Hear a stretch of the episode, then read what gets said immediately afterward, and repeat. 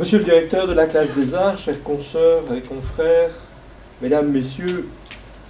en mai 2007, un appel téléphonique d'Irène de Liège m'invitait à rencontrer Célestin.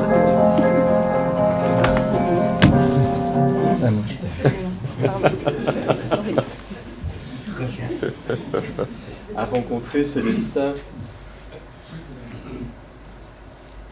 afin d'envisager avec eux la donation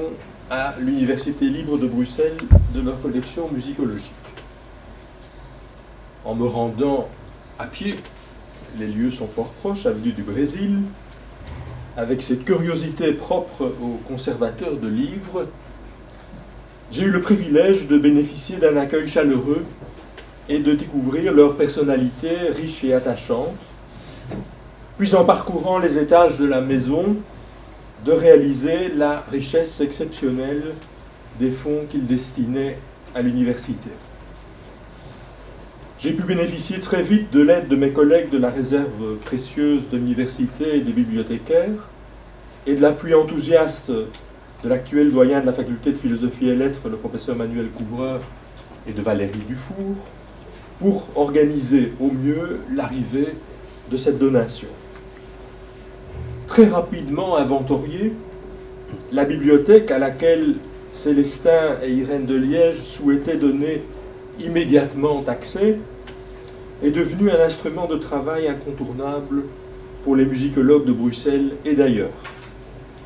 Riche de plus de 3500 titres, cette bibliothèque de travail scientifique couvre principalement l'histoire de la musique contemporaine, la musicologie et la psychologie musicale, le domaine de recherche d'Irène,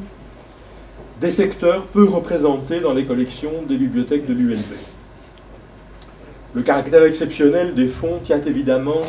à la personnalité et à la stature internationale de ceux qui les ont rassemblés. Ils constituent une bibliothèque unique et exceptionnelle qui serait impossible à reconstituer à l'heure actuelle est sans doute le plus riche ensemble bibliographique existant dans ce domaine à Bruxelles et un des plus riches en Belgique. À côté de la bibliothèque, l'université est également devenue la dépositaire des archives de Célestin et Irène de Liège.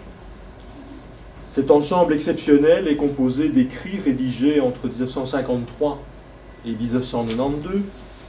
puis d'archives informatiques.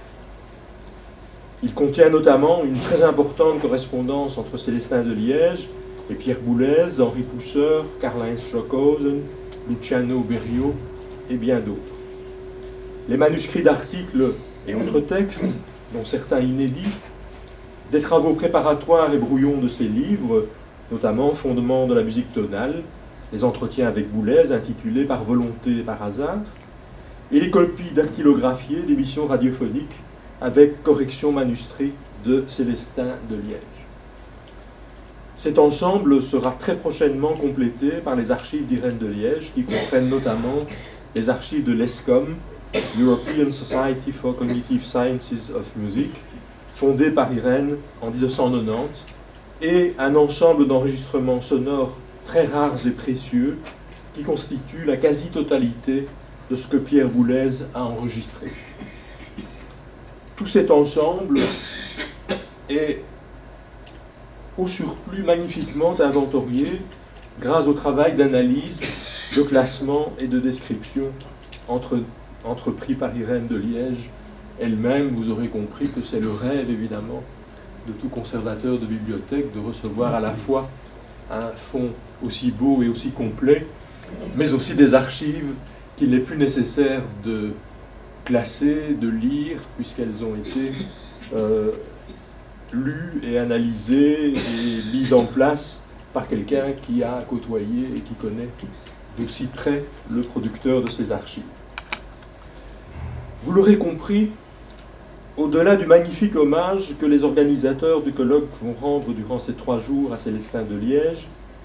la bibliothèque et les archives qu'il a voulu nous confier constituent à la fois un monumentum à sa mémoire, le médiéviste que je suis ne peut pas ne pas penser à cette notion latine où préférerait le musicologue à un tombeau, comme auraient dit les, les musiciens baroques. Un exceptionnel instrument de travail et de recherche pour les musicologues et l'appel de Pierre Bartholomé à faire de ce colloque un nouvel élément euh, de recherche future amènera, j'en suis certain, beaucoup d'entre vous à prendre la route des bibliothèques de l'université et à profiter de ce magnifique euh, fond euh, et de ce magnifique ensemble. C'est donc avec émotion et gratitude que j'ai accepté d'ouvrir ce colloque en compagnie de Pierre Bartholomé. Je vous en remercie.